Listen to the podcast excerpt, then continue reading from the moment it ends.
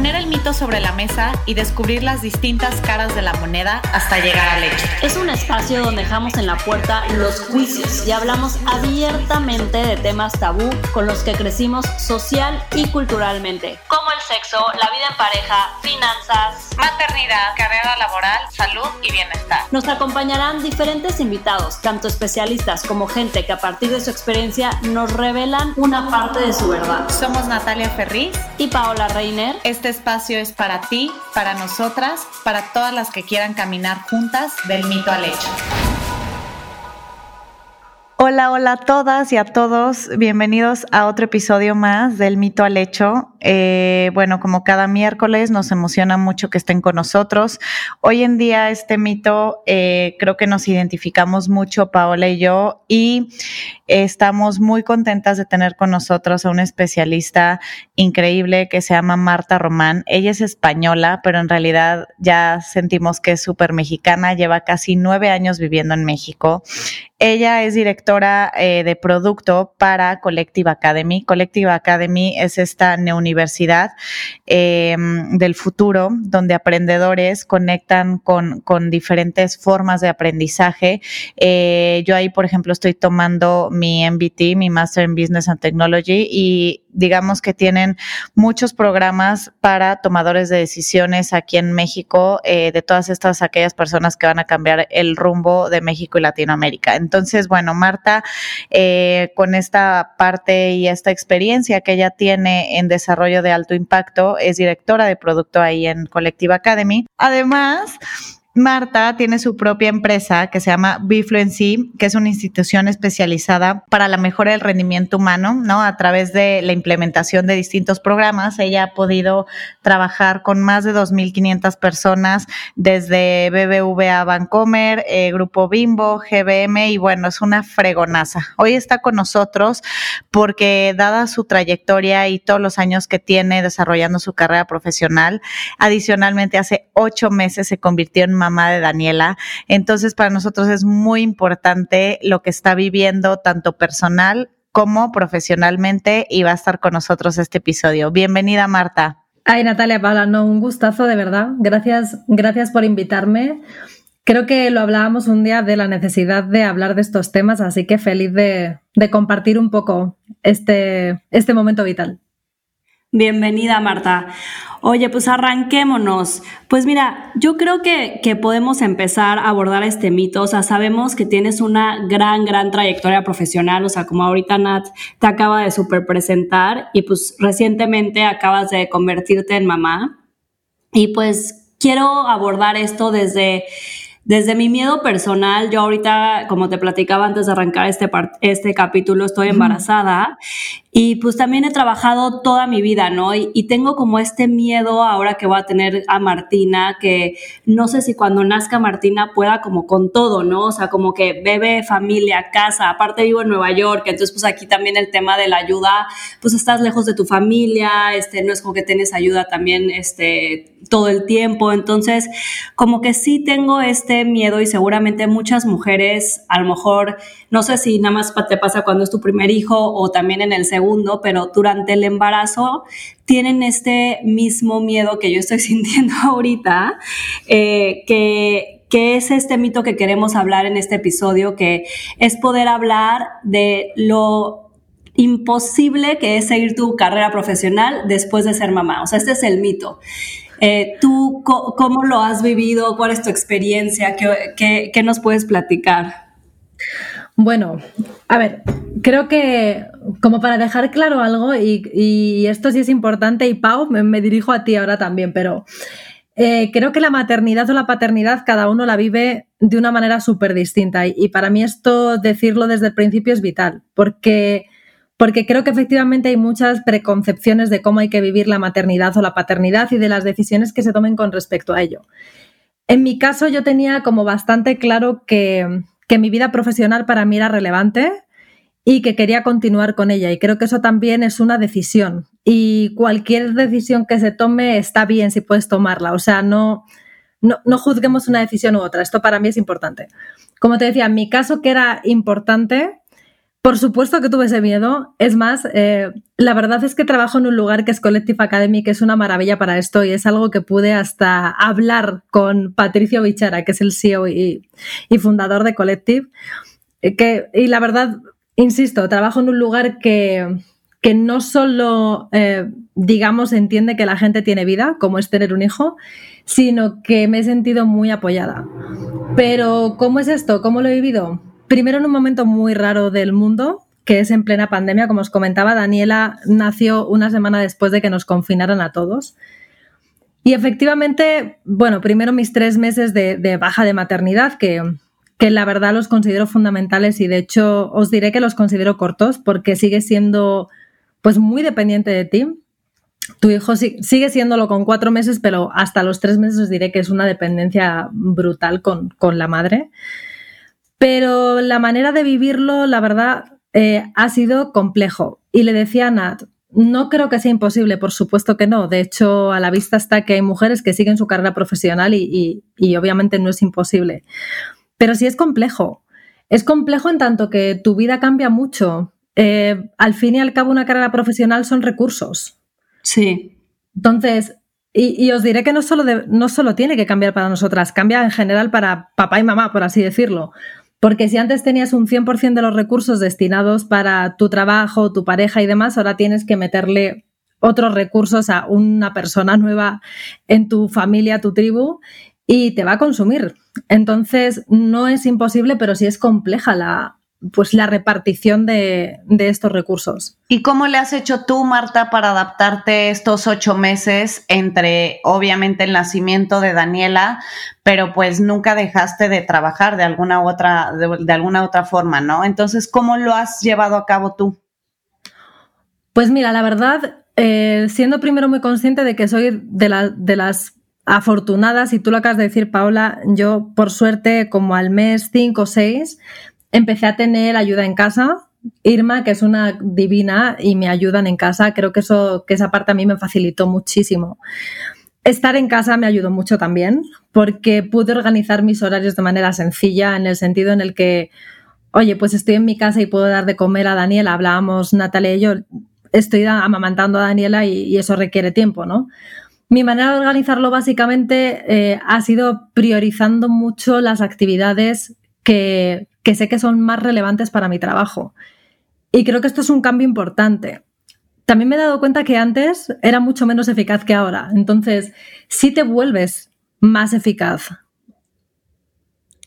Sí, que yo creo que ahí, Nat, entra tu, tu, dicho que siempre dices, lo de más es más y menos es menos. Sí. Entre más, cosas tengas, pues más te vuelves porque tienes que optimizar el tiempo, ¿no? A mí me pasa, por ejemplo, cuando comparo un sábado o el fin de semana con entre semana, ¿no? Entre semana pones juntas back to back y te da tiempo, son las 11 de la mañana y ya hiciste, o sea, en mi caso ya hice ejercicio, ya desayuné, ya tuve cuatro juntas, este, y son las 11 de la mañana. Un sábado a las 11 de la mañana es como no he hecho nada. O sea, igual ajá. Este, y es como justamente porque entre más cosas tengas que hacer, pues más te tienes que organizar y más tienes que ser eficiente y más tienes que ver cómo le haces con ese tiempo, esas horas que tienes para, para, para poder abarcar todo lo que tienes que hacer en tu día, ¿no?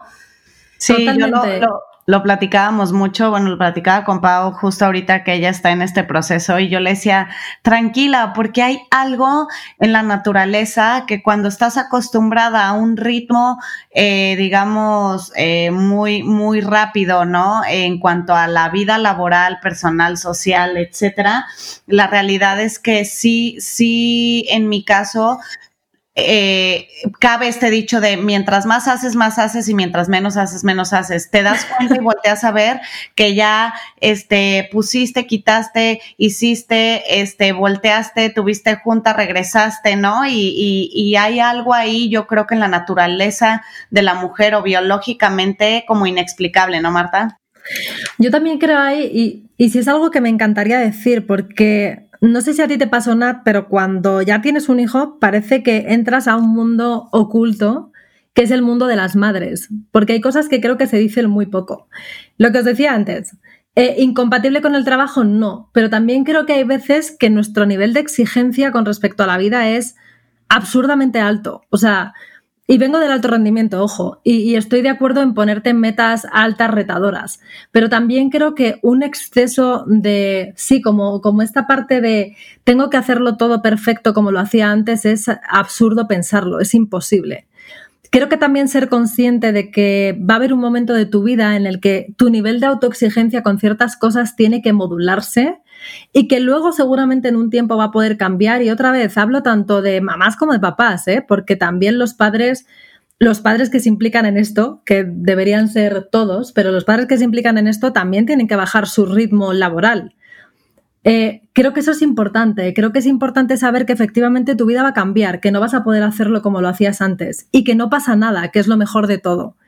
Vas a llegar a las cosas importantes. Entonces, también como relajarnos en ese aspecto Paola, relajarte en este aspecto de no te preocupes, no vas a llegar a todo, pero a las cosas importantes vas a llegar. Claro. Sí, me encanta eso. Oye, eh, Marta, y un poquito, lo hemos estado hablando en las últimas semanas, eh, nos ha pasado mucho tanto a Pau como a mí. Ahorita estamos hablando, digamos que mujeres que nunca dejamos de trabajar y que más bien llegó la maternidad a involucrarse en nuestra en nuestro contexto este para ver cómo acomodábamos nuestra vida personal, familiar, laboral, etcétera, ¿no? Pero existe también este tema y yo creo que muchas de las que nos escuchan se van a identificar. Muchas de mis amigas, la gran parte de ellas, que son mamás o amigas de Pau, ¿no? Nos, o sea, hemos estado en, en estas pláticas de cuando ya ellas a lo mejor tuvieron ya un par de hijos que ya tienen cuatro años, cinco años, seis años, y ellas pusieron más bien en pausa su carrera profesional para convertirse en madres y después de unos cuatro años, cinco años, quieren regresar al mundo laboral, Marta, y a mí me dicen, ¿cómo, cómo le hago, Natalia? O sea, ¿cómo empiezo desde cómo me empiezo a, vincular con la gente. ¿Qué digo? O sea, me fui cinco o seis años a ser mamá y eso está súper castigado laboralmente. Entonces, también se encuentran en esta parte de quiero retomar mi vida, quiero retomar mi vida laboral y no saben cómo. ¿Cuál es el paso uno, no, Nat? Hablamos de que, o sea, muchas no saben, o sea, cuál es el paso o el paso cero o el paso uno. ¿Qué hago? Abro un mail, abro, o sea, desde esta parte como de no saber cuál es el first step? O sea, ¿de dónde empiezo? Es una muy buena pregunta y no sé si hay una respuesta correcta como tal. Yo lo que os diría es que el paso uno, para mí hay una cuestión de mindset.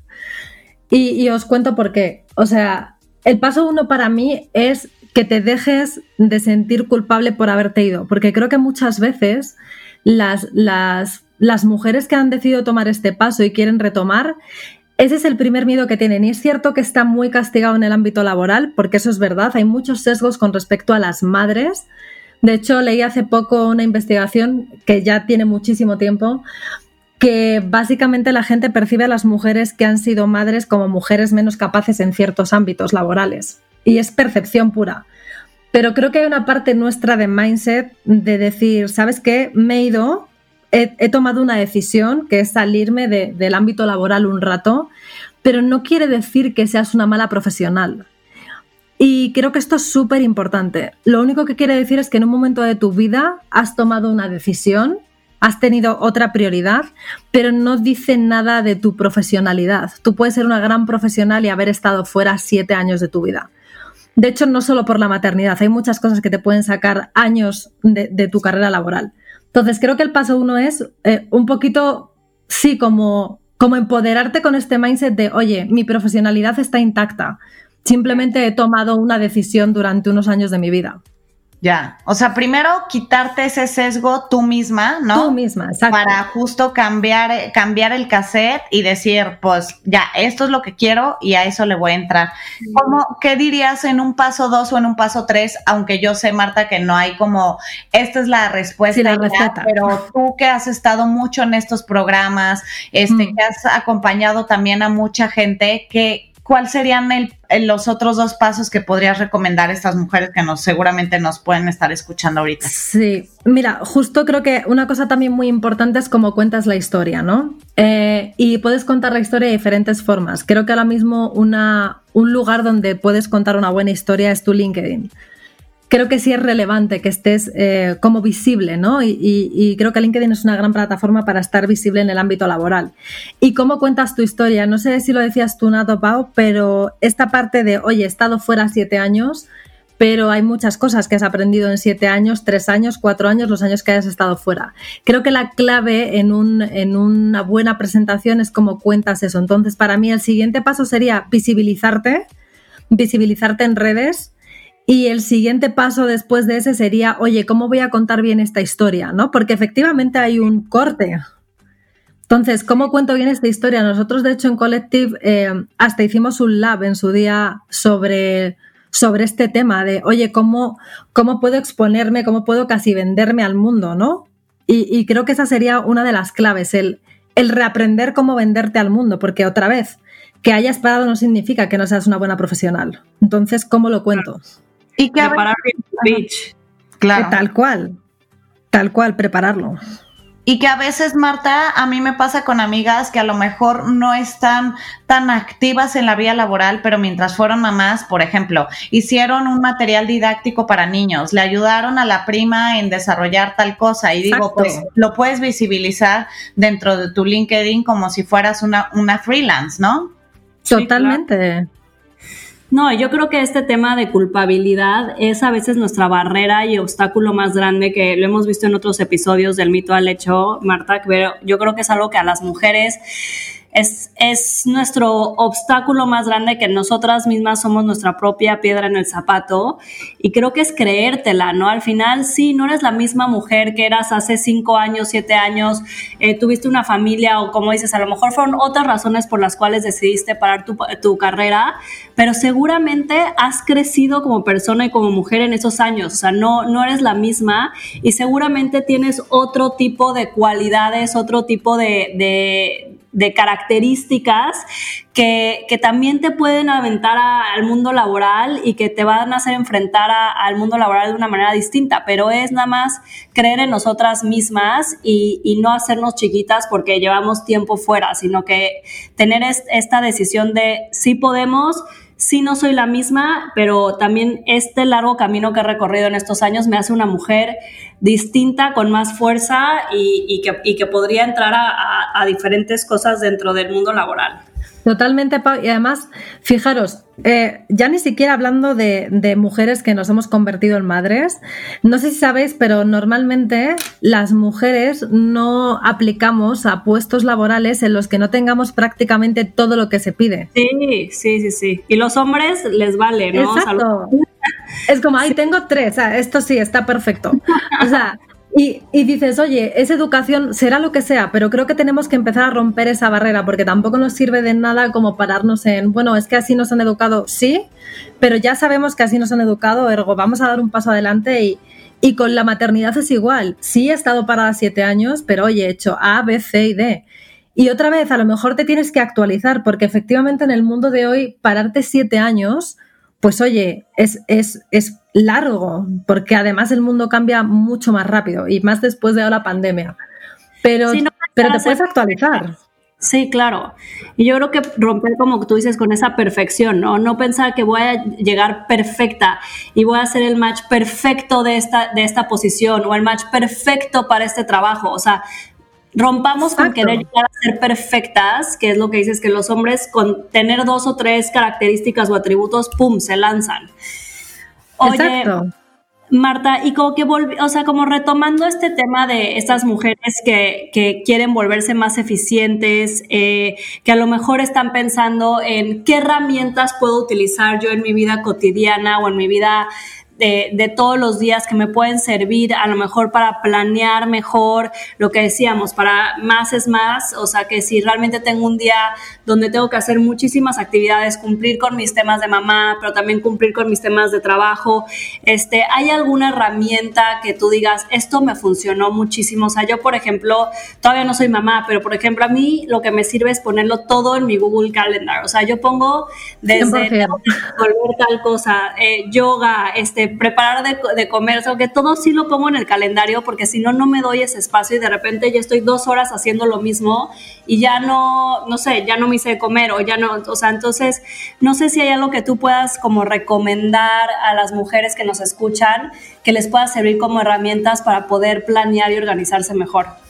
Pues, eh, Pau, creo que Nuna has dado en el clavo. Yo hago exactamente lo mismo. O sea, pongo eh, mi lunch, el de Daniela, eh, mis horas de trabajo, las horas, incluso a lo que voy a dedicar esas horas en collective. O sea, como que sí, sí la verdad te tienes que volver un poco militar. Eso sí, o sea, a mí me ha funcionado muy bien es ser súper militar. De la hora que te levantas, te acuestas, o sea, sí puede sonar un poco aburrido, pero de verdad funciona. Pero creo que hay un paso previo que a mí me, funciona muy bien y efectivamente es tener muy claro cuáles son esas cosas que no puedo no hacer. Eh, si os dais cuenta, hay un montón de cosas durante la semana que hacemos que podrías no hacer. Y os pongo un ejemplo. No sé si ha pasado, pero antes y después de la pandemia, eh, por ejemplo, cosas de la vida social que de repente te, pones loco a ver a gente y inviertes un montón de tiempo en eso y hay veces que no es necesario, es algo que te gusta hacer, pero no es de si no lo hago, el mundo se va a caer, ¿no? Hay otras cosas que sí son necesarias hacer. Entonces, a mí me sirve muchísimo casi apuntar cuáles son esas cosas que en esa semana o en ese mes, cada uno como le funcione. Yo siempre recomiendo ir de corto, o sea, de largo a corto, de largo plazo, es decir, que quiero hacer a lo mejor en tres meses o un mes y luego ir a corto, ¿no? ¿Qué tendría que hacer cada semana para poder lograr eso que quiero conseguir este mes? En el corto, a mí me sirve mucho escribir así tal cual. Esto es lo que esta semana no puede no estar terminado cuando termine la semana. Claro. Y voy agendando esos huecos. Tiene que ver con priorizar, ¿no, Marta? Priorizar es fundamental.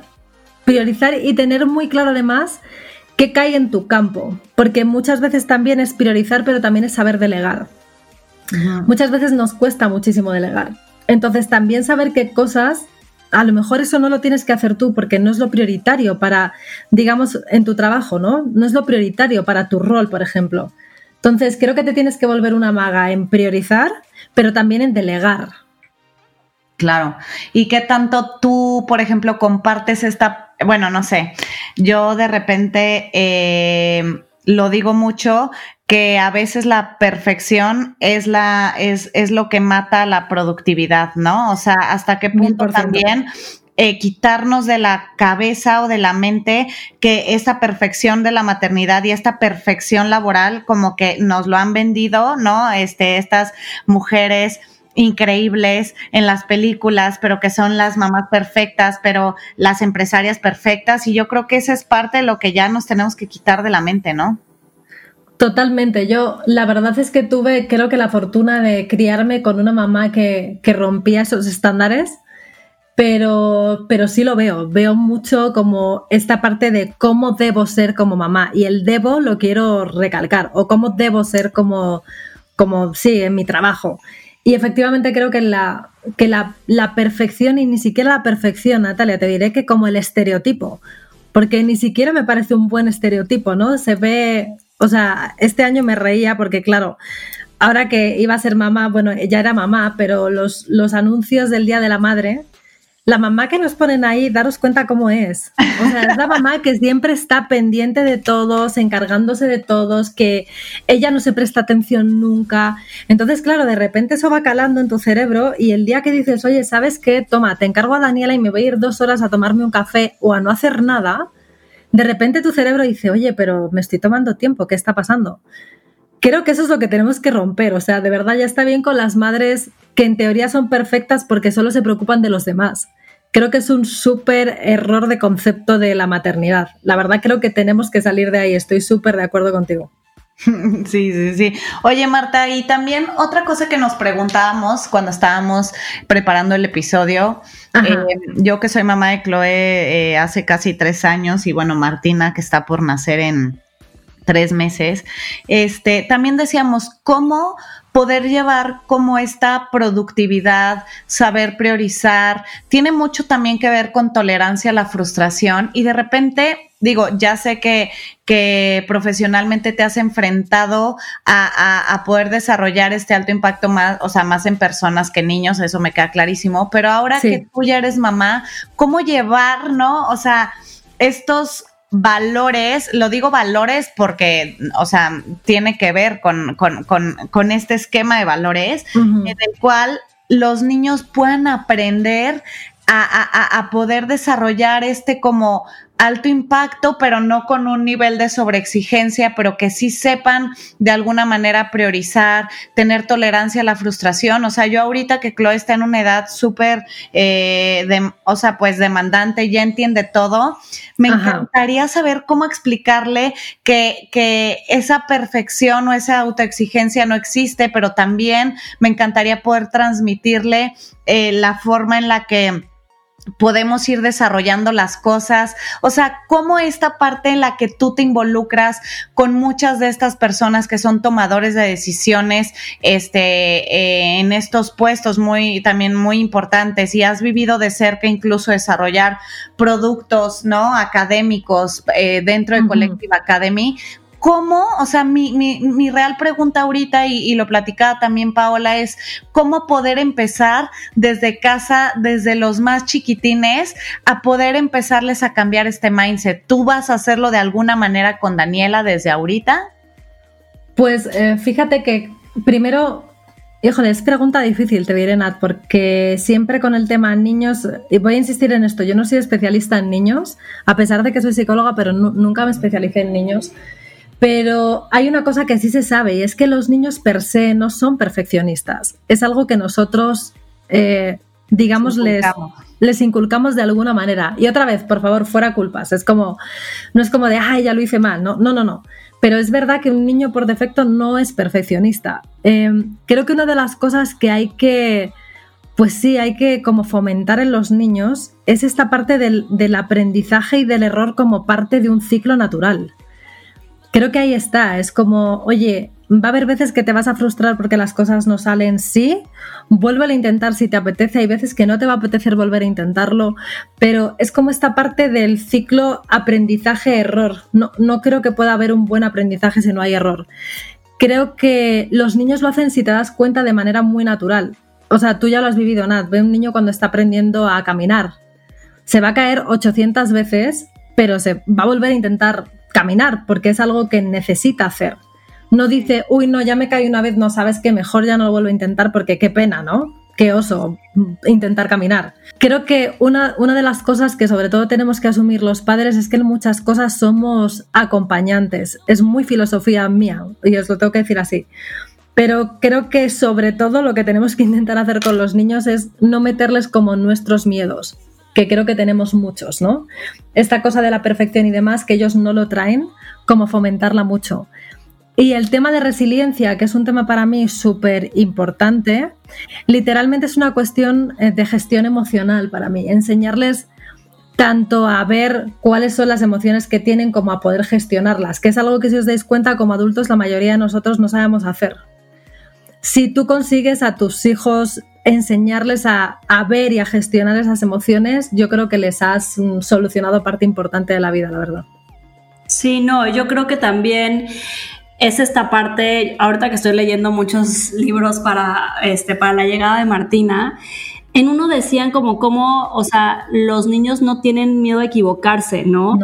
que la verdad es, por eso tan, son tan buenos, por ejemplo, para aprender idiomas al principio, o sea, Tal que ellos, o sea, no les importa si conjugaron mal, si a lo mejor dijeron la pronunciación no totalmente correcta y por eso se avientan más y luego, luego cuando, por ejemplo, eh, eh, los papás se van con los niños a vivir a otro lugar, los primeros que toman el, el idioma son los niños porque no tienen este miedo de equivocarse y a lo mejor al principio conjugar todo al revés o la pronunciación no perfecta y tú cuando quieres hablar con alguien y estás aprendiendo otro idioma, o sea, te pones hasta nerviosa de que ya lo hice mal, seguro conjugué al revés, y tienes todas las limitantes, ¿no? Y los niños no las tienen. Entonces es cómo, o sea, cómo cuidamos eso para que dure lo más que se pueda y no se sientan, este, pues justo intimidados por el error, ¿no? Que el error es normal y no pasa nada y, como dices, ellos ya lo traen, ellos nacen con esto y nosotros somos los que vamos poniendo todos estos juicios en su cabeza para, para, que, para que sean perfectos. Y yo creo que es algo muy fácil que estamos platicando ahorita, Marta, pero ya en el día a día, pues va a ser muy difícil como papá realmente pues ponerlo a prueba y ejecutarlo, ¿no? Porque pues al final también le quieres enseñar a tu hijo, quieres que se desarrolle, o sea, que hay tantas cosas que, me trae a, la siguiente pregunta que, que, te queremos hacer, Marta, porque creo que también en el mundo de la paternidad está este tema, y sobre todo entre mujeres, este tema de la comparación, ¿no? De eh, ella ya hizo esto, yo no hice esto, mi hijo ya hizo esto, ¿no? Entonces, en este tema de volver al mundo laboral, eh, pues a veces también nos estamos comparando, ¿no? De que, ay, es que María sí a los tres meses de haber tenido un hijo ya regresó a, trabajar. Ah, es que Paola se tomó un año y, o sea, como que esta parte de estarnos comparando todo el tiempo con amigas, familia, creo que también es súper complicado porque pues tú no sabes qué demonios viviste, qué situación viviste, o sea, creo que cada maternidad, lo dijiste al principio, es súper, súper única, ¿no? Y este, y, creo que el, tema de estarnos comparando también puede ser algo que nos frena a decir si puedo o quiero regresar a mi carrera. Entonces, eh, creo, creo que este tema de, compararte y sentir que estás cada quien, o sea, cada quien tiene su ritmo y su propia situación, ¿no? O, tú cómo has vivido esto dentro del mundo laboral. Pues fíjate, dentro del mundo laboral, em, bastante tranquilo, la verdad me rodeo, ahora pensándolo bien, me rodeo de mujeres como muy conscientes de esto y hombres muy conscientes de esto, pero efectivamente creo que es uno de los grandes problemas en general. A ver, creo que es inevitable compararse. O sea, tú sabes que algo es grande o pequeño con comparación en algo, ¿no? Esto es así, es casi biología, te diré. Tú sabes si una taza es grande porque hay otra que es más chiquita. Pero creo que sí hay lo que tú has dicho, ¿no? Y creo que, hay dos cosas relevantes. Una es el contexto, no conoces el contexto de la gente, entonces comparar en estos temas a veces es roza lo absurdo porque estás comparando cosas que no son iguales. Y por el otro lado, yo creo que va más bien en cómo, en cómo nos juzgamos, cómo juzgas lo que hace el otro. En el momento en el que tú estás juzgando lo que hace el otro, eh, inevitablemente vas a juzgar lo que haces tú.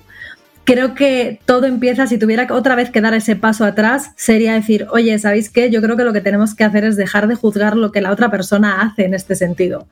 Si alguien ha dejado de trabajar cinco años, está increíble. Si decidió que no, que quería continuar al mes dos, pues está increíble también. O sea, cada uno tiene sus razones y sus motivos. Creo que también lo que a veces nos pone tensos es que, claro, nosotros estamos juzgando también a los demás, ergo, esto va de vuelta. Creo que, también es un ejercicio de autoconciencia aquí, de dejemos que la gente viva las cosas como quiera y además, igual que digo que para esto no hay recetas, para, para casi nada en este mundo hay recetas y más cuando hablamos de personas.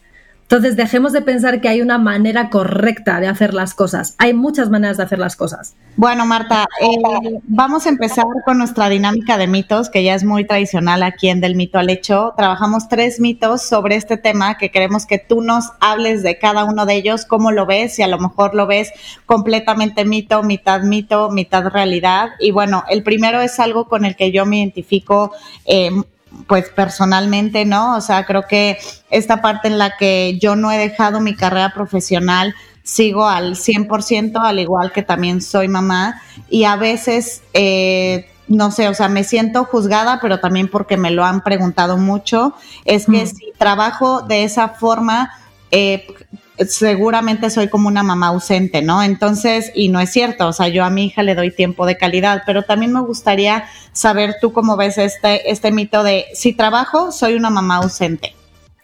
Pues lo voy a decir así de claro, lo veo una tontería. Creo que, creo que ser una mamá ausente es cuando no estás, básicamente. Y como tú bien dices, Nat, eh, le das tiempos de calidad a tus, a tus hijos, a tu hija, ergo estás. Por lo tanto, creo que aquí, sobre todo, otra vez, si te das cuenta, viene, viene esta parte del avatar de la mamá perfecta, ¿no? De la que no dedica tiempo a nada más que a sus hijos. Esta, esta mamá perfecta que nos han vendido. Que otra vez, si tú quieres ser esa mamá, está perfecta para ti pero no hay un solo tipo de, de, mamá. Entonces creo que aquí volvemos otra vez como a esta preconcepción de, de, cómo se supone que tiene que ser una mamá. Por supuesto lo veo, vamos, totalmente absurdo este mito. Y que ahí tiene mucho que ver que, eh, bueno, en mi caso yo me sentía muy identificada con esta parte de que un niño es feliz si la mamá es feliz y se siente realizada, ¿no? Y ese es el caso en el que yo me identifico y estoy con mi hija y le doy todo mi amor, toda mi atención, todo mi tiempo de calidad, todo mi cariño, pero no quiere decir que estoy todo el día viéndola respirar, para quienes sí, está padrísimo, pero yo en mi caso no, incluso creo que ni siquiera sería una buena mamá de esa manera por mi personalidad. Exacto, tú lo has dicho, Nat. Yo creo que ahí esa es la clave. Es como, a ver, ¿a ti qué te, qué te sienta bien? ¿Cuál es el rol que te sienta bien en este aspecto? O sea, obviamente serías mamá ausente si te fueras cinco años y no vieras a tu hija. Pues es que es literal una mamá ausente. Pero si tú trabajas y luego tienes tiempos de calidad con tu hija, está perfecto. Si eres una mamá que ha decidido que la mayor parte de ese tiempo lo vas a dedicar a tus hijos, está perfecto también creo que otra vez es como no juzgar los tipos de maternidad que cada una decida tener. Claro.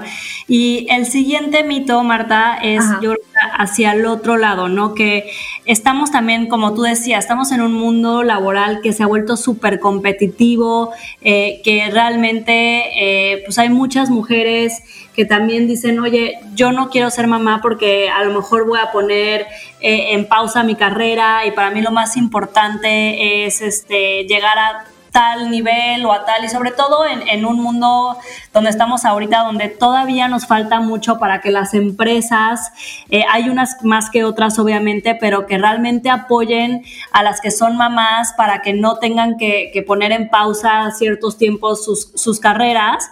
Pero yo creo que también hay, hay este mito donde habla sobre las mujeres que deciden ser mamás son menos ambiciosas en términos profesionales. O sea, hablar de que la maternidad hace que las mujeres se comprometan menos con su trabajo o que el hecho de tener un hijo se vuelve la responsabilidad más grande de tu vida, entonces tu trabajo pasa a segundo plano, entonces el hecho de cuidarlo, de estar ahí con él, se vuelve como a lo mejor una carga adicional. Y entonces, y, esto te digo porque yo creo que sobre todo a jefes hombres dicen, no, pues, o sea, si ella va a ser mamá, pues seguramente me va a dejar este, tirado ciertas cosas cuando no, o sea, hay hasta estudios donde las mujeres que son mamás, o sea, uno que las mujeres podemos ser más eficientes que los hombres y otro donde las que son mamás, un poquito volviendo al tema de más, más, menos, menos, tienen este, niveles de eficiencia mucho mayores, ¿no? Entonces, este mito de, de, y creo que también entre mujeres nos juzgamos mucho de cuando tú decides ser mamá,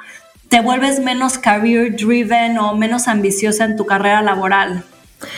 Pues fíjate, creo que hay, y ahora entra la psicóloga, perdón, hay veces que me pasa, pero, pero ahí para mí hay un problema básico de cómo juzgar a la persona por una conducta en su vida. Y te pongo un ejemplo. O sea, que tú en un momento dado decidas, por ejemplo, dejar tu vida laboral en pro de cuidar a tu hijo, no dice nada de que tú seas, ser ambiciosa o no en el ámbito laboral. Simplemente significa que has tomado una decisión y has decidido dedicarle más tiempo a otra cosa durante un periodo de tu vida. Y son dos cosas súper distintas. Porque el ser más o menos ambicioso parece algo inmutable, que no se puede mover. Es como ya lo eres, así eres. Eres de pelo güero, eres de pelo rubio, eres lo que sea, ¿no? Lo eres. Eh, para mí no significa esto. Que tú en un momento determinado de tu vida hayas decidido darle prioridad a tus hijos es eso. En un momento de mi vida decidí darle prioridad a mis hijos. A lo mejor en otro momento de mi vida con hijos decido darle más prioridad a mi carrera, lo cual tampoco quiere decir que seas una mala madre. Entonces, para mí, eh, otra vez volvemos a lo mismo, ¿no? De, de juzgarnos de juzgarnos eh, en una cosa estática, de así eres. O eres mamá o trabajas, las dos cosas no se puede. Si trabajas, mamá ausente, y lo eres, eres mamá ausente. No es que en un momento de tu vida a lo mejor estés menos presente. Si no trabajas es que no eres ambiciosa. Creo que ahí otra vez está jugando nuestra contra, eh, pues sí, y muy fuerte esta parte de juzgarnos. Para mí, esto es un mito en tanto que me parece que la redacción es terrible porque es estático. Creo que efectivamente, y, yo creo, Nat, que tú lo has vivido cuando tienes un hijo y esto me parece biología pura, claro que es tu prioridad. O sea, si ahora mismo Daniela se pusiera a llorar como loca y yo no sé qué la está pasando, me da igual lo que esté pasando aquí, me voy a ver qué le está pasando a Daniela. Igual en mi trabajo. ¿Significa que no sea ambiciosa? No. Significa que tengo un ser humano que ahora mismo depende de mí mucho más que todos los que estáis aquí y, y pues quiero atender lo que le está pasando. Claro. Entonces creo que el problema es el estatismo, es como soy ambiciosa, o sea, y hay, o, no, o no lo soy porque quiero ser mamá. No sé si me y hay una gama de grises, ¿no? Muy grande. No es un solo concepto, o sea, no es una sola, o sea, al final puede ser muchas cosas y una cosa no te quita hacer la otra. Tal cual. Oye, Marta, y bueno, ya para terminar, ¿no? Ya que nos, de verdad, nos va a dar para mucha más carnita, igual te volveremos a invitar, pero eh, esta parte de las que tenemos una carrera profesional de muchos años, eh, está como, como presión de que uno debe buscar el, el momento perfecto en tu trabajo para ser mamá. Siento que eso es un mitazo, ¿no? No sé cómo lo hayas vivido desde tu trinchera. Sí, yo también siento que es un mitazo, me encanta la palabra. La verdad es que creo que buscar el momento perfecto en el trabajo para ser mamá, o sea, ya solo todo eso me parece como que no encaja, ¿no? Eh, el momento perfecto para ser mamá creo que es cuando a ti te apetezca ser mamá. Si es cierto, y no nos vamos a poner idílicos, que pues que hay veces que efectivamente no es un buen momento, no sé, voy a poner un ejemplo, de repente estás pasando una muy mala temporada económica, yo qué sé, cualquier cosa, o no se puede por algo pero si todo está normal, creo que nunca vas a encontrar el momento perfecto, porque pues si tienes un trabajo que te gusta, siempre te van a apetecer hacer cosas, siempre vas a querer hacer ese último viaje, siempre... Y también hay veces que parece que, que hay un corte de tu vida para siempre, ¿no? Como se habla de ser mamá, es como ya se te acabó, casi, ¿no? Y creo que eso también es un mito el, oye, tú luego puedes seguir con tu vida, a lo mejor hay unos años en el que cambia bastante, es más, tu vida va a cambiar ya para siempre, pero no significa que haya cosas que no puedas hacer por ser mamá, las puedes hacer distintas y eso es importante tenerlo en cuenta, pero las puedes hacer. Claro. Y yo creo que, como dices, Nata hablaba del tema de laboral, de encontrar el momento perfecto en tu vida laboral, pero es no existe el momento perfecto en tu vida, o sea, en tu vida. en tu vida, exacto, ya déjate laboral. Exacto, o sea, como que no, este, no, no, no se puede eh, buscar ese, ese momento perfecto si no es cuando te sientas lista.